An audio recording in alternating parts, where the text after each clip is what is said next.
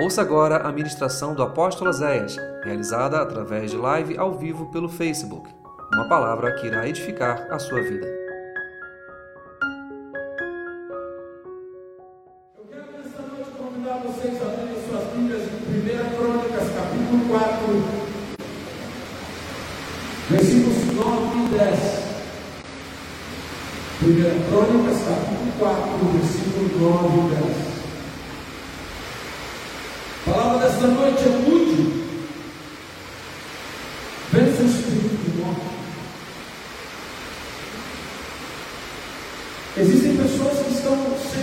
Atacadas constantemente por esse espírito de morte.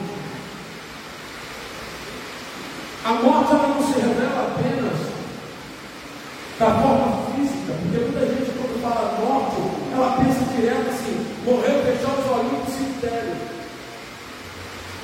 Existe morte física, morte familiar, morte sentimental, morte emocional, morte financeira, morte ministerial. Tudo aquilo que nos separa daquilo que Deus tem para nós é morte. É morte. E esse texto é um texto tremendo. E foi Jabes mais ilustre do que os seus irmãos. E a sua mãe lhe deu o nome de Jabes, dizendo: Porquanto com dores eu dei a luz. Porque Jabes invocou o Deus de Israel, dizendo: Se me abençoares muitíssimo, e meus termos ampliares, e a tua mão for comigo, e fizeres que do mal eu não seja afligido, e Deus, e Deus me concedeu o que ele havia pedido. Amém? Senhor, nós te pedimos que nesta noite tu ministre o nosso coração através da tua palavra. Não só nós que estamos aqui no templo, mas a todos que estão assistindo esta, esta palavra pela internet. Que a tua palavra hoje chegue aos corações, traga vida, traga cura, traga restauração restituição. Ministra-nos nesta noite, Pai.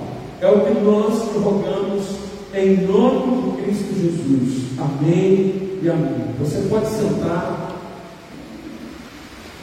Existem três coisas notáveis que são exemplo para nós desses dois textos. Eu quero que você tome muito posse dessa palavra nesta noite. Porque eu quero profetizar e declarar um tempo de crescimento sobre essa igreja, de rompimento sobre as nossas vidas. Amém,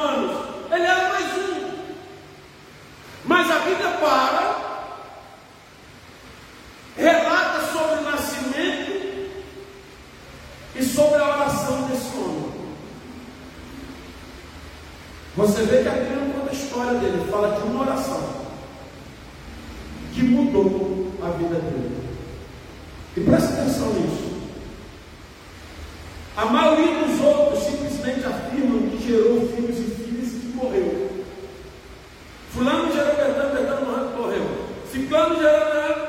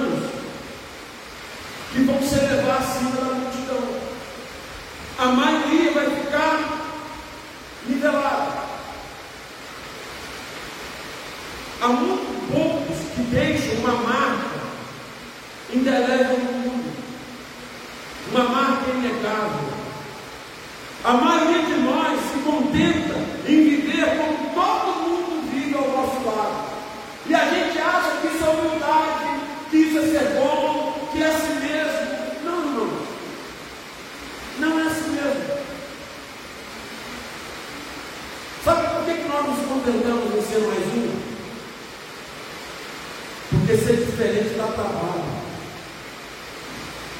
Ninguém quer é ter trabalho.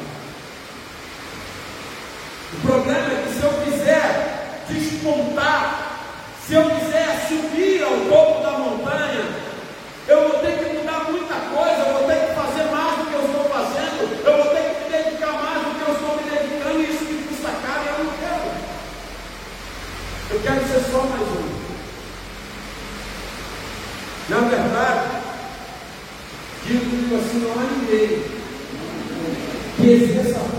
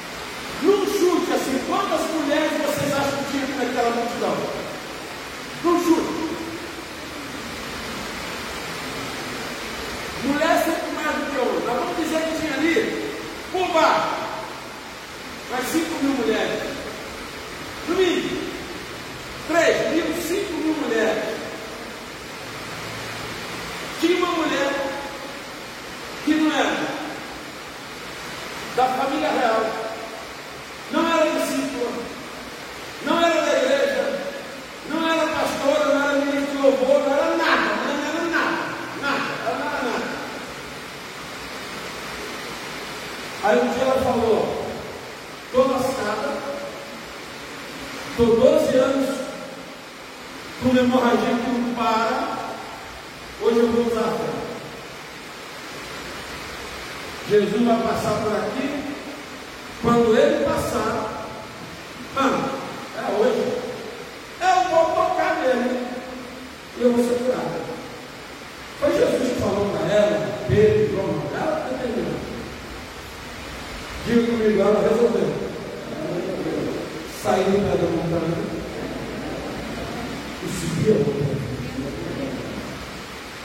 Só isso. Atravessou a multidão, passou pela multidão, tocou em Jesus, foi curada na hora, e hoje, dois mil anos depois, eu estou aqui falando dela. Ela se despontou da multidão. Pessoas que usam a fé se tornam diferenciadas. Pessoas que usam a fé, elas não serão mais comuns. E o que está acontecendo conosco? Nós, às vezes, achamos que não há muito o que fazer. A mulher do fluxo de sangue despertou. Quantos cegos estavam onde Jesus passava? Mas o cego de Jericó, Bartimeu, se despontou. Não importava se os outros não queriam o que ele queria. Ele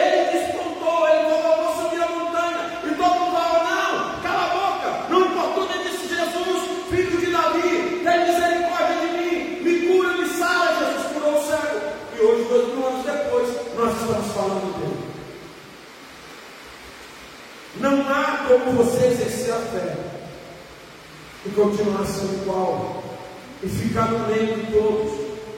Na verdade, irmãos, o único lugar de onde eu não posso sair é do centro da vontade de Deus. Os outros lugares eu posso e devo me mover. Presta atenção, às vezes nós passamos a vida em situações terríveis, como se fosse uma sina ter que viver ali. Ai, não tenho outra escolha.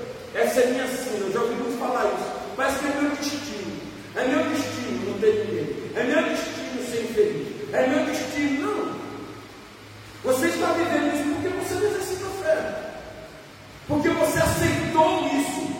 Porque você aceitou a viver no pé da montanha. Presta atenção, irmãos. Só Moisés subia a montanha na época do povo de Israel no deserto. E o resto estava embaixo. Deus está chamando filhos que subam a montanha, que se dispõem. Se hoje nós morrermos, se nós morrêssemos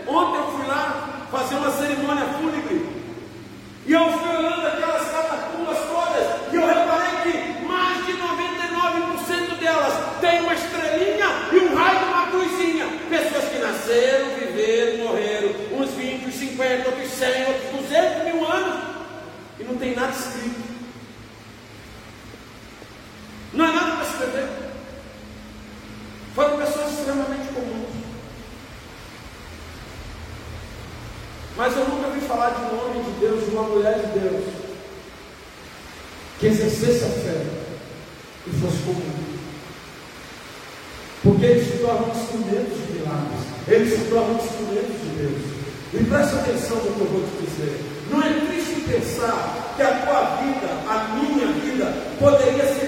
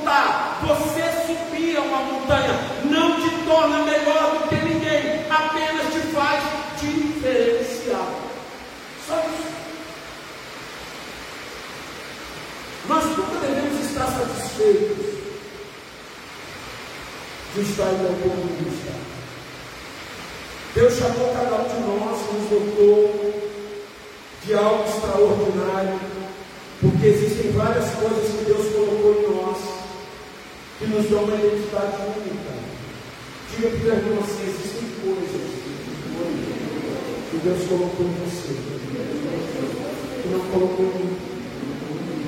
E você precisa manifestar isso.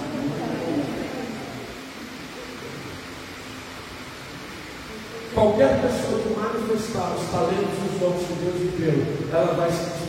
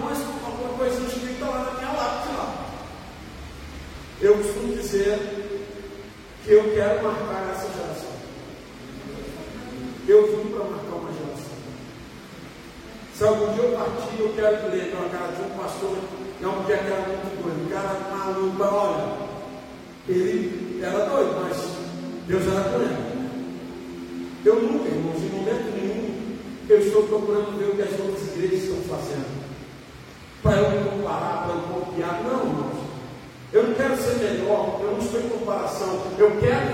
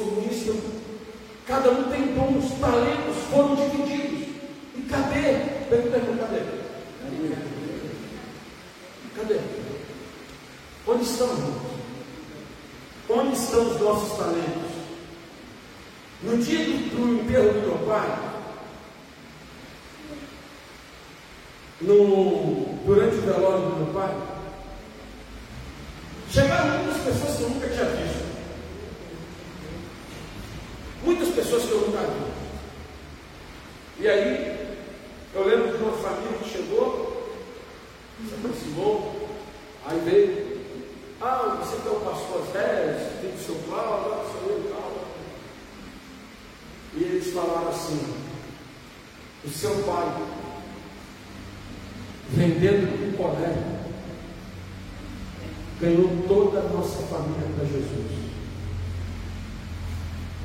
Ele começou indo lá na porta da nossa casa oferecendo picolé. No segundo dia já começou a dar folheto. Ganhou a esposa, depois o marido e depois os filhos.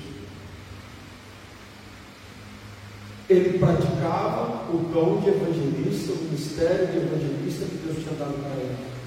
Um homem semi-analfabeto, sem cultura, mas que não saiu da terra sem marcar muitas vidas, que não partiu sem cumprir aquilo que Deus tinha sobre a história dele. É isso que eu estou falando para vocês nessa noite. Nós nos acostumamos a ser comuns porque nós não queremos desenvolver aquilo que Deus nos capacitou para viver. Deus nos deu os meios pelos quais sermos diferentes para a glória dele. Deus não quer que você seja diferente para a sua glória. Deus quer que você suba a montanha para a glória dele. Você imagina se você começar a despertar e a exercer o dom de cura na sua vida. Quantos paralíticos, quantos cancerosos, quantos aidéticos, quantos doentes vão ser curados? E você nunca mais vai ser igual. E você vai sair do pé da montanha, vai para cima da montanha. Que glória tem isso para você nenhuma, mas o nome de Deus vai estar sendo glorificado na sua vida. E se você despertar o dom da palavra e começar a ministrar vidas e estar pregando para pessoas e milhares e centenas e dezenas de pessoas se converterem, você já saiu do pé da montanha, porque você vai ser reconhecido como alguém que transporta a palavra. Isso não é glória para você, mas é glória para Deus. Deus pode te usar de várias formas. O problema é que nós às vezes nos acostumamos a estar no meio do povo, sabe por quê? Ser igual não dá trabalho. Ser igual não gera responsabilidade. Para ser igual, eu não preciso fazer nada. Sabe por quê? Porque a maioria não está fazendo nada. Algumas pessoas são diferentes apenas por uma questão de ser diferente. Não é disso que eu estou falando. Não estou falando de você ser mais bonito, mais rico, mais forte, mais poderoso. Eu estou dizendo é que precisamos ser diferentes porque Deus tem feito um trabalho em nossos corações para nos diferenciar deste mundo.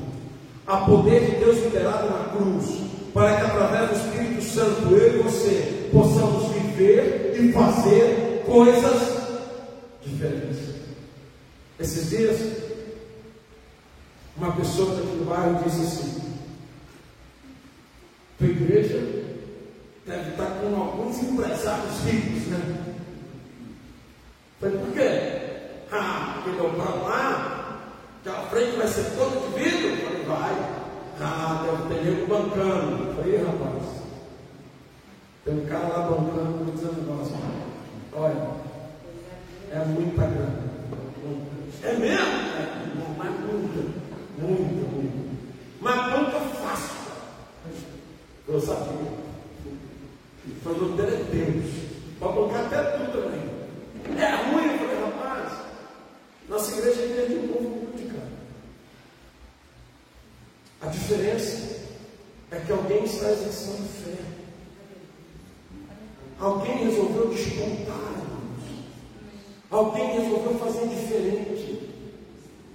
Pelo menos, se um dia eu partir para a eternidade, vocês vão dizer que conheceram um cara doido, que se movia por fé e que foi exemplo para vocês.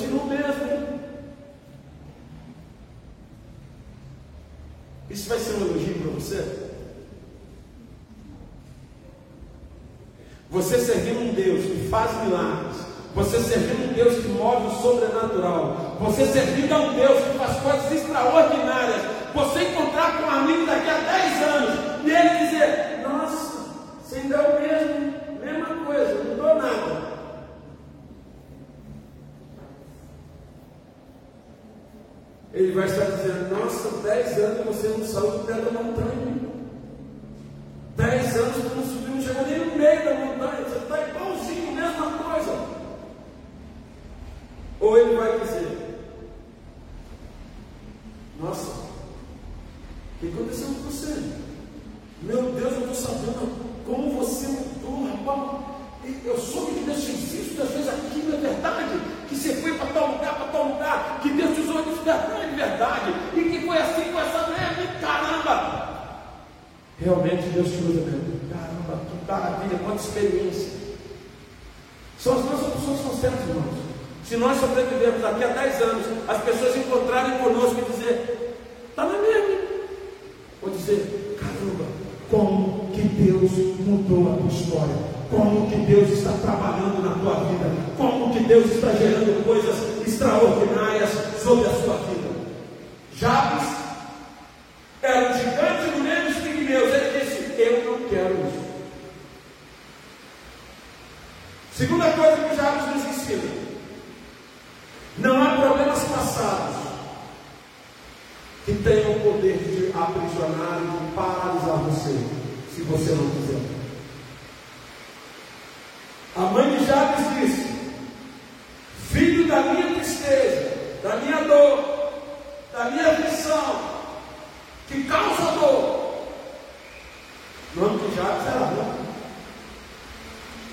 Filho de dor, filho que causa dor, filho que produz dor. O nome de Jabes era um nome amaldiçoado, era um nome ruim. Ele deu trabalho para nascer no lugar e a mãe jogou isso em cima dele. Esse peso Naquela época era assim, colocava o nome do filho de acordo com o que estava acontecendo. E isso transformava numa realidade sobre a vida daquela pessoa. Você olha que o filho de Ofini e Finéias, no caso eu não lembro acho que de Finéias, quando ele nasceu, a mãe colocou o nome dele de Icabote,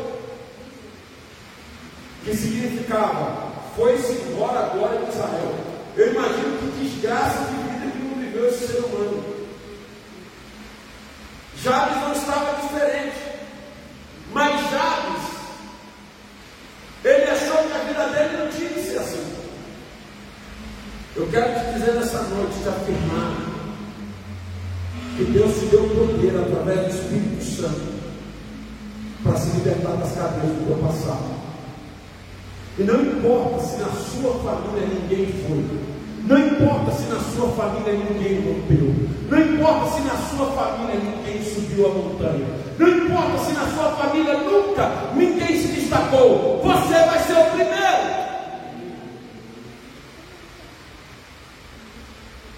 Porque a gente fala assim, não, mas lá na casa, ninguém. Não, presta atenção. Alguém vai ter que fazer, irmãos. Eu não estou falando de você se destacar como uma pessoa mais rica da terra, mais poderosa. Eu estou falando de você se destacar como alguém que absorve e transporta a glória do Deus Todo-Poderoso. Nós temos sobre nós o peso da responsabilidade de espalhar o Evangelho de Cristo Jesus, não só com palavras, mas também com demonstração de poder. E todas as vezes que eu ministro pessoas que estão aprisionadas ao seu passado, a cadeias de maldições hereditárias, eu sempre digo para elas: Jesus já quebrou essa cadeia lá na cruz do Calvário, agora você precisa se libertar dela. Pessoas que carregam maldições hereditárias, pessoas que nasceram em famílias problemáticas, pessoas que transportam famílias decadentes. Vou puxar rapidamente aqui um pouquinho de uma ministração que eu fiz para as mulheres. O cérebro, ele é uma máquina de absorção de, de informações. Só que o nosso cérebro ele tem um problema. Ele não consegue dividir o que é informação boa do que é informação ruim. Ele joga tudo para dentro, tudo, ele absorve tudo, tudo, tudo, tudo. Tudo que você ouve, música, filme, notícia, o carro da banana que passou na rua, olha a pamonha, tudo que vai passando, teu cérebro vai captando. Segundo os pesquisadores, se pegassem todos os computadores mais poderosos do mundo e colocassem uma sala desse tamanho aqui, não chegariam à capacidade do cérebro humano de armazenamento. Só que nós recebemos informações boas e ruins. Sabe tudo aquilo que viu na sua família? Violência, abandono, palavra de maldição, tristeza, amargura, abuso, raiva, ódio, tudo isso está armazenado. O teu cérebro não dividiu. Essa parte é ruim, vamos jogar fora, vamos deletar. Essa parte é boa, e nós vamos manter. Não, teu cérebro não fez, está tudo dentro. E quando você não trabalha a libertação das informações ruins, quando você não busca o rastreamento dessas informações ruins e deleta do teu HD, Elas estão. E aí, mesmo que você não queira, você vai chegando na fase adulta e você começa a repetir coisas ruins que aconteceram na sua família. Você começa a trazer de volta coisas ruins que aconteceram na sua família, porque sem identificar as maldições hereditárias, as informações que estão no teu HD, elas estão sendo retroativas, estão voltando lá atrás e trazendo de volta aquilo que você já não lembrava mais. E elas vão influenciar na tua forma de agir, na tua forma de pensar, na tua forma de ser. A igreja, ela tem que romper com as cadeias do passado. Não importa se a tua família te deu ou não te deu, não importa se a tua, não importa se a tua família te destruiu ou te construiu, o importante é que você precisa ir para frente. Você precisa romper e acreditar que Deus tem um propósito exclusivo para a sua vida. Porque não adianta gente ficar culpando a nossa família. Eu não sei o quanto de cadeias você já enfrentou, os traumas, as amarguras que você traz do teu passado, mas eu posso garantir que há poder no nome de Jesus para mudar a história. Há poder no nome de Jesus para quebrar as condições hereditárias. Só porque você cresceu numa família humilde, sem notariedade, não significa que temos que permanecer assim para sempre. Só porque você cresceu numa família destruída, não significa que você não possa sonhar em ter uma família feliz. Só porque você cresceu numa família que nunca conquistou, não significa que você também não pode conquistar nada. Só porque você cresceu numa família que nunca teve um homem de Deus, você não pode sonhar em ser um homem de Deus. Não é verdade isso. A Bíblia não fala de nenhum dos irmãos de Jabes. A Bíblia não cita sua família, mas a Bíblia diz que Jabes se tornou mais especial do que todos eles ainda que houvesse um peso sobre o seu nome, ainda que houvesse uma maldição sobre o seu nome, Jacques rompeu com isso. E ele disse: Eu quero mais de Deus, eu quero algo a mais de Deus, eu quero viver algo acima disso. 1 Coríntios capítulo 5, no versículo, no versículo de número 10, o apóstolo Paulo ele vai dizer, 1 Coríntios 15, 10. Com isso não me refiro aos morais deste mundo, nem aos avarentos, nem aos ladrões, nem aos idólatras. Se fosse assim, você precisaria ser desculpo, então eu anotei esse errado. Não, 15, 10. Ah, estou caminhando. Ah, obrigado, obrigado. Mas pela graça de Deus,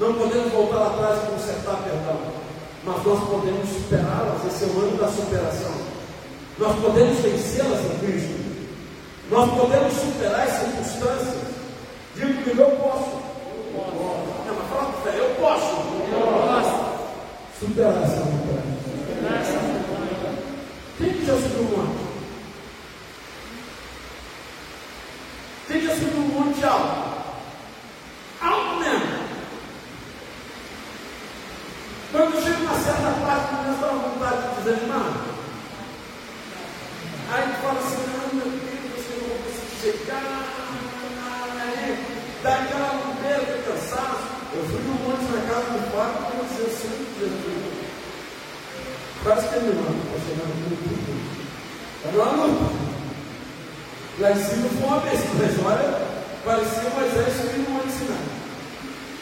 Ouça o que eu vou te dizer nessa noite. Você pode superar essas montanhas. A maioria das pessoas nunca vence a montanha porque nunca começam a escalar. E muitos, quando começam logo os primeiros escorregões, já desanimam e dizem ser incapazes. O Senhor te dá asas espirituais para vencer as adversidades, meu irmão.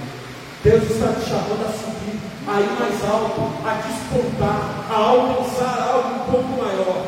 E terceira coisa que Jacques me ensina: não há oração feita com fé que não tem resposta.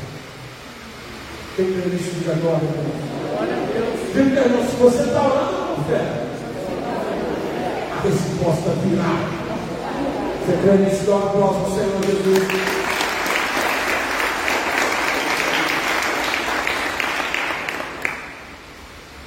A Bíblia está dizendo que Jabes era mais ilustre do que os seus irmãos. A Bíblia está dizendo que ele era que os seus irmãos? Sim ou não? Está dizendo que ele era mais ilustre. E o que, que significa mais ilustre? Significa que ele era mais digno de honra do que os seus irmãos. Não significa que ele era melhor, mas significa que ele merecia mais honra. Ele se fez justo. Mesmo tendo o pior nome da família, ele se fez diferenciado. Jabe se fez. Pelo nome dele fica claro que ele não tinha nada de melhor que seus irmãos. Mas ele se fez diferenciado para o bem, diferenciado por querer o melhor de Deus para a sua vida, diferenciado por querer e crer que Deus tinha o poder para levá-lo a lugares mais altos. Eu sempre disse isso para os meus filhos, a pastora sempre ensinou isso para eles. Na escola vocês podem se destacar das duas formas, ou sendo o pior aluno, ou sendo o melhor aluno. Na escola vocês podem se destacar por ser o aluno mais problemático ou por ser um aluno mais especial. E o trabalho é o mesmo. É uma escolha.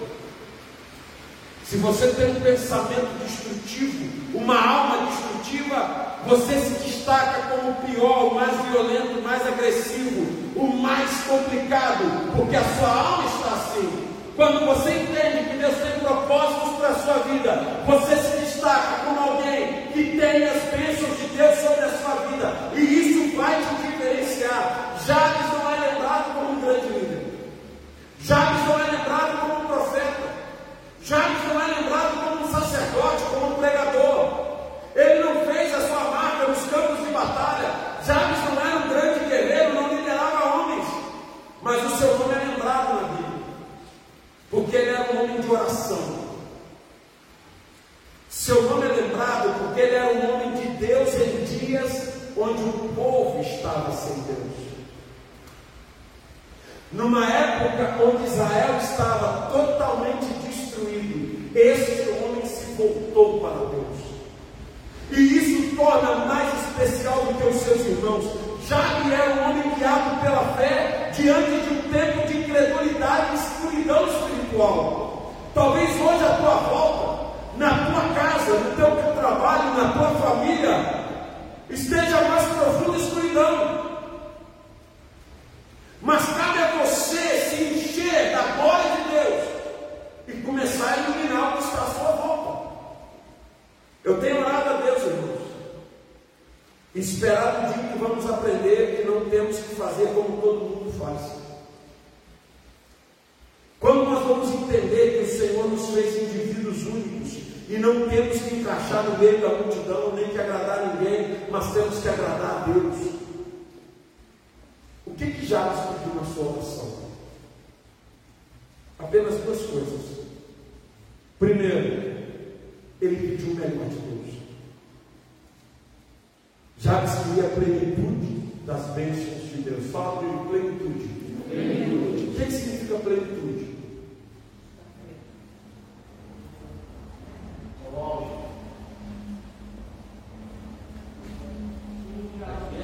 todas as áreas. Plenitude significa o todo. Se eu tenho, eu não posso dizer que, a nossa, que esse templo está pleno. Esse templo não está pleno. Por quê? Faltam os vidros e faltam as portas. Quando ele estiver totalmente terminado, fogo, ar-condicionado, altar, tudo, aí eu vou dizer: nosso tempo agora está pleno. Ou seja, não há nada, está pronto, está completo. Plenitude completa. O que que Jabes pediu?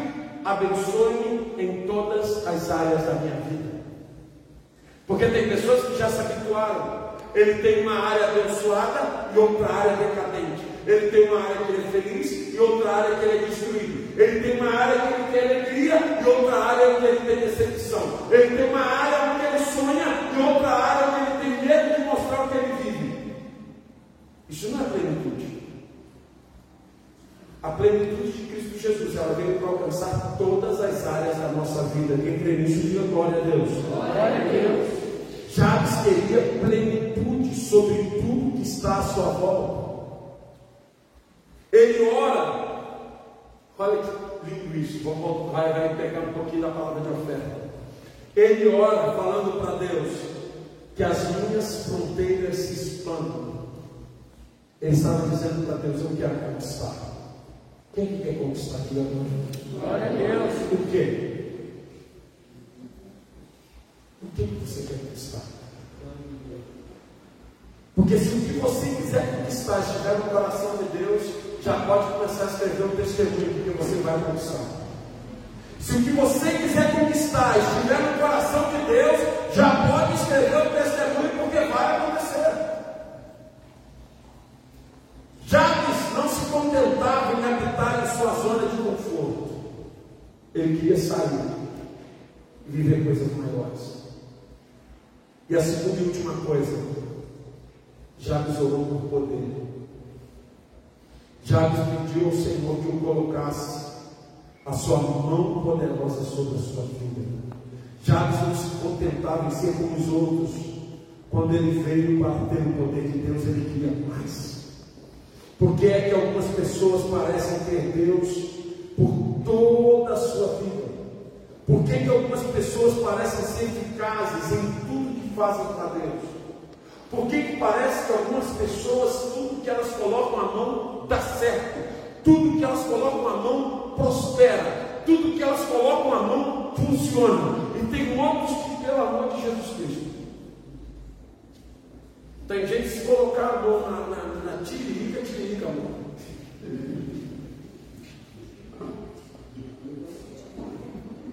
Nada dá certo. É, é, é, a vida inteira remando contra a maré.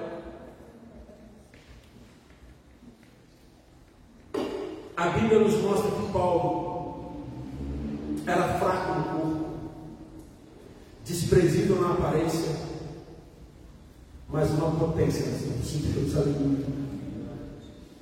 Davi tinha uma, uma aparência bonita, porém frágil, franzino, mas era o que tinha o poder de Deus sobre a sua vida.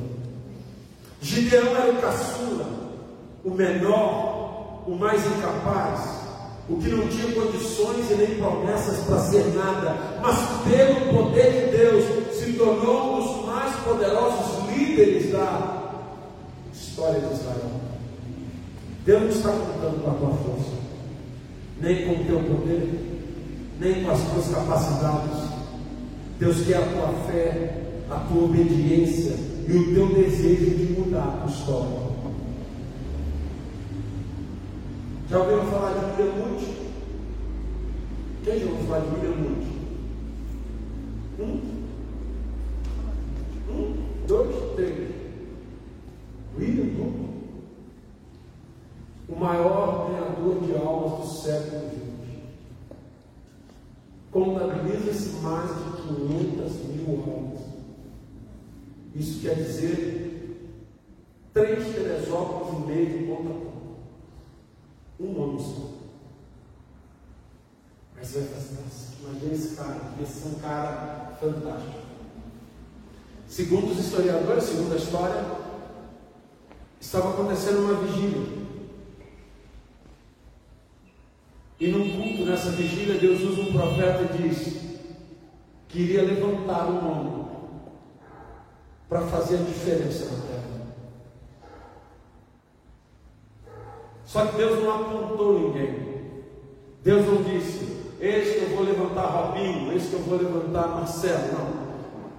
Eis que eu vou levantar um homem para fazer a diferença. E diz a história que o mundo se levantou e disse: Senhor, eu sou o Senhor.